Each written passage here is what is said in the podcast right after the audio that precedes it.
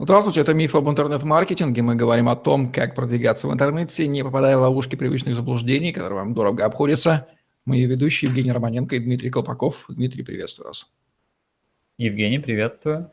Существуют сервисы, агрегаторы, множество продавцов, известный в России Яндекс Маркет и его аналоги. Эдакая кульминация e-commerce. Говорим сегодня о них – Почему эти сервисы появились, зачем они нужны, кому они полезны, как они несут пользу и продавцам, и покупателям, и самое главное, как зарабатывает на них создатель этого сервиса, его бизнес-модель. В России эти, марк... эти платформы называют маркетами э, цен, а на Западе, в Азии их называют сравнители цен – ну, суть одна, что на одном сайте есть огромное количество разных интернет-магазинов, зайдя на ресурс которого вы можете сравнить цены на один и тот же товар. То есть сравнение Они зарабатывают... цен – это польза для да. посетителя. Это польза для посетителя, да. Дальше. Они привлекают большое количество трафика. Это польза для каждого, для участия каждого интернет-магазина. Ну, особенно, допустим, э, в истории с Яндекс.Маркетом это совсем просто, потому что у него большой поиск, у него большой трафик из поиска, Яндекс поиска. И для продавцов, для интернет-магазинов у них есть трафик, а для создателя платформы они зарабатывают на каждом клике, и они берут комиссию с каждого продавца, на которого кликнул клиент. Так, ну смысл физически понятен. А, в мире какие аналоги существуют э, Яндекс Маркета? Модель-то агрегатора, она на поверхности лежит?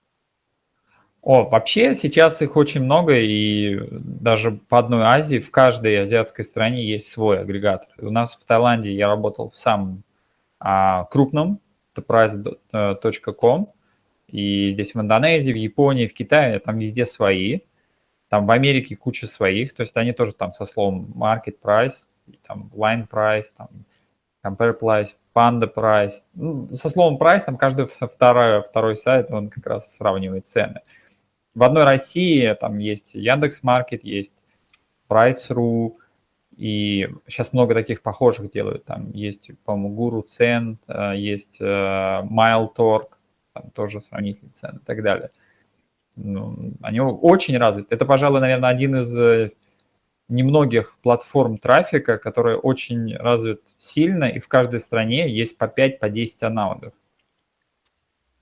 Итак, продавцу знаем, что быть нужно иметь, быть интернет-магазином, и помимо, собственно, традиционных инструментов интернет-маркетинга, еще и присутствовать на этой вот агрегаторной площадке, где его тоже могут найти, и оттуда тоже трафик он получит. Именно. И дополнительное требование – это нужно создать фид. Это файл, где описывается весь ассортимент магазина, и он там, естественно, проставлены все названия, описание, картинки и цены, и он,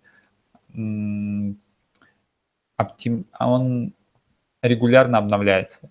Ну, это единственное жесткое требование, чтобы не было расхождения между показанной ценой на маркете и уже у в самом интернет-магазине. Э, сейчас э, тестируется в некоторых маркетах модель комиссия за продажу, за конверсию.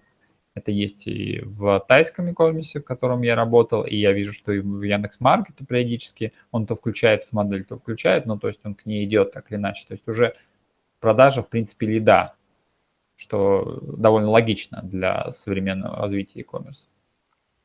Итак, требования к интернет-магазину, участнику площадки – это предоставление актуальной, свежеобновляемой, постоянно актуализируемой информации, некой базы данных о продаваемых товарах и их ценах. Ну, логично, да, чтобы площадка их умела отражать и могла ранжировать, она должна получать эту информацию. Правильно? Да, все верно. И есть некоторые технические и юридические проверки, в зависимости от агрегатора. У них есть некие требования, какой у вас уже должен быть трафик, какой у вас должен быть ассортимент, какой у вас должен быть там процент отказа, какая у вас должна быть уже конверсия на сайте и так далее. Они же вам приводят трафик, и они беспокоятся за свою репутацию. То есть э, то же самое история повторяется с поиском. Если в поиск вам отобразит топ-10 сайтов, все 10 сайтов вам не понравятся, у вас э, плохой осадок, у клиента останется и на этот поиск тоже. И они тоже заботятся о том, чтобы у них были только качественные интернет-магазины в их агрегаторе, потому что это как бы часть экосистемы, по которой оценивает их клиент тоже. Там еще есть понятие отзывов, да, где может, э, то есть втягивается и пользователи в коммуникацию, они могут, появляется понятие ранжирования, отзывов, да, такая как система действительно оценки, коллективной оценки э, пула проверенных продавцов, поставщиков самим пользователям. Верно. Там есть независимые оценки, и э, если плохие отзывы о каком-то магазине, то его будут дополнительно проверять, либо его вообще исключат. И эта модель очень похожа на такси, когда есть клиенты, есть платформа и есть таксисты. Если таксист плохо работает, его исключают. Здесь то же самое. Есть платформа, есть интернет-магазин. если клиенты жалуются на какой интернет-магазин, его платформа исключает. Все то же самое, потому что платформа очень беспокоит свою репутацию. Ей невыгодно держать э, неэффективных э, интернет-магазинов. Соответственно, интернет-магазин неэффективный просто они не окажется, но он может пользоваться всеми остальными инструментами интернет-маркетинга, доступными шестью, ну, просто не быть. То есть факт отсутствия магазина в агрегаторе является там фактором ранжирования для того же SEO, например? Ну, а пока, пока я не слышал таких историй, чтобы есть, есть споры относительно контекстной рекламы, это отдельный разговор, но чтобы он был в каком-то агрегаторе. Как бы нет, в, э, там, в 99%, за исключением того, что когда вы попадаете в агрегатор, вы получаете оттуда ссылку на вас. И эту ссылку, во-первых, вы можете показать, вы, вы получаете такое лого, что вы присутствуете на таком-то магазине, или вы вошли там в топ-100, вы можете использовать это для клиентов. И также вас а, авторитетный сайт на вас ссылается как на интернет-магазин. Это может повлиять на SEO, но это может повлиять как ссылочная масса, но не впрямую. Да, интересная конструкция, интересная конструкция, помогающая миру выживать, миру продавцов, покупателей взаимодействовать между собой. Теоретически за любой э, ограничений на товары нету, э, может быть, даже и услуги какие-то продаются – или вот какие у нас там ограничения на продаваемую номенклатуру? Услуги не продаются. Я ни разу не видел. Есть, э, есть другой сегмент, мы отдельно с ним поговорим, об этом поговорим. Это C2C, это платформы такие как Авито, где продают люди людям, клиент клиенту. А в сравнении цен такого нету. Я ни разу не видел ни в России, ни в Азии, и в Америке, продают действительно физические товары. Э, требования, во-первых, полное соответствие цены, э, показываемой и на, в интернет-магазине. Дальше а как оно проверяется, кстати, если это ведь риск забывания обновления цен или демонстрации цен э, эффективных, он же здесь сразу возникает. А, ну, сейчас это проверяется уже автоматически, потому что в предоставляемом файле есть ссылка на соответствующую страницу, а робота отправить на страницу, просто ее проиндексировать, еще раз посмотреть, если там эта цифра или нет, это, это очень простой скрипт. Он уже делается автоматически, если одно-два нарекания, и периодически, на самом деле, раз в неделю система проходит по интернет-магазину и сверяет, насколько представляю файлы, цены соответствуют тому, что находится там. Это делается автоматически. Дальше, если он находит какую-то ошибку, он отправляет менеджеру на проверку – а дальше менеджеры – это, собственно, продавцы, которые связываются. Модель, бизнес-модель-то в чем устроена? В том, что интернет-магазины приходят и у них размещаются, либо через холодные звонки продавцы сами находят эти интернет-магазины и размещают у себя. И, соответственно, они с ними плотно работают, они видят любое отклонение, им помогают скрипты роботы. Окей, что еще принципиального нужно сказать про эти сервисы, агрегаторы? из того, что не прозвучало? Я, я хочу, наверное, надо назвать несколько, несколько видов бизнесов, а, даже скорее товаров, которые хорошо сработали именно в, в этих сервисах.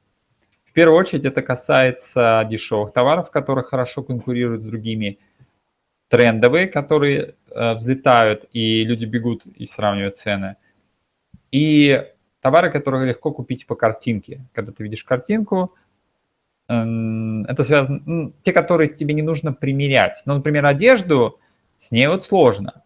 И джинсы бывают разные. А, например, iPhone, он везде одинаковый, по большому счету.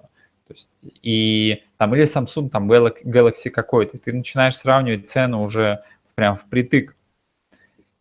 И для такого вида товаров эти, эти, этот вид трафика, он очень полезен. Я даже знаю несколько кейсов, но это было примерно 4-5 лет назад, где-то 5 наверное, лет назад, когда бизнес, 90% трафика и вообще весь бизнес держался только на одном виде трафика, это Яндекс Маркет. То есть получается, что он платил э, маркету примерно за клиента 100 рублей, ну, там с пересчетом на клики, а клиенту он платил полторы тысячи.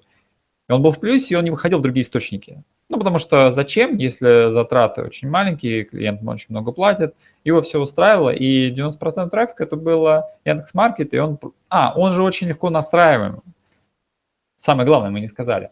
Если вы добавляете туда ассортимент, и, в принципе, стоимость клика и стоимость конверсии у вас ниже, чем привлекаемый клиент, то э, от вас вообще ничего не требуется. То есть вы один раз настроили этот файл, это, пожалуй, самая тяжелая работа. Но когда вы его настроили, вы больше, в принципе, в процессе не участвуете. Там вы особо не можете повлиять на SEO, еще на что-то. Ваша задача просто следить, чтобы у вас был актуальный файл вашего ассортимента и следить, чтобы у вас были хорошие отзывы, что, в принципе, влияет на ваш бренд.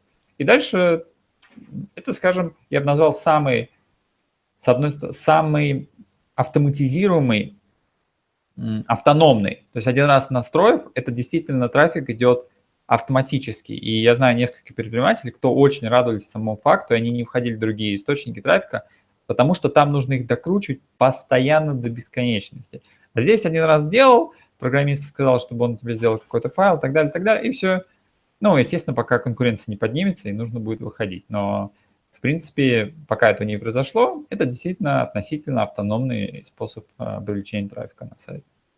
Так, если интернет-магазин не будет присутствовать в агрегаторе, что он потеряет?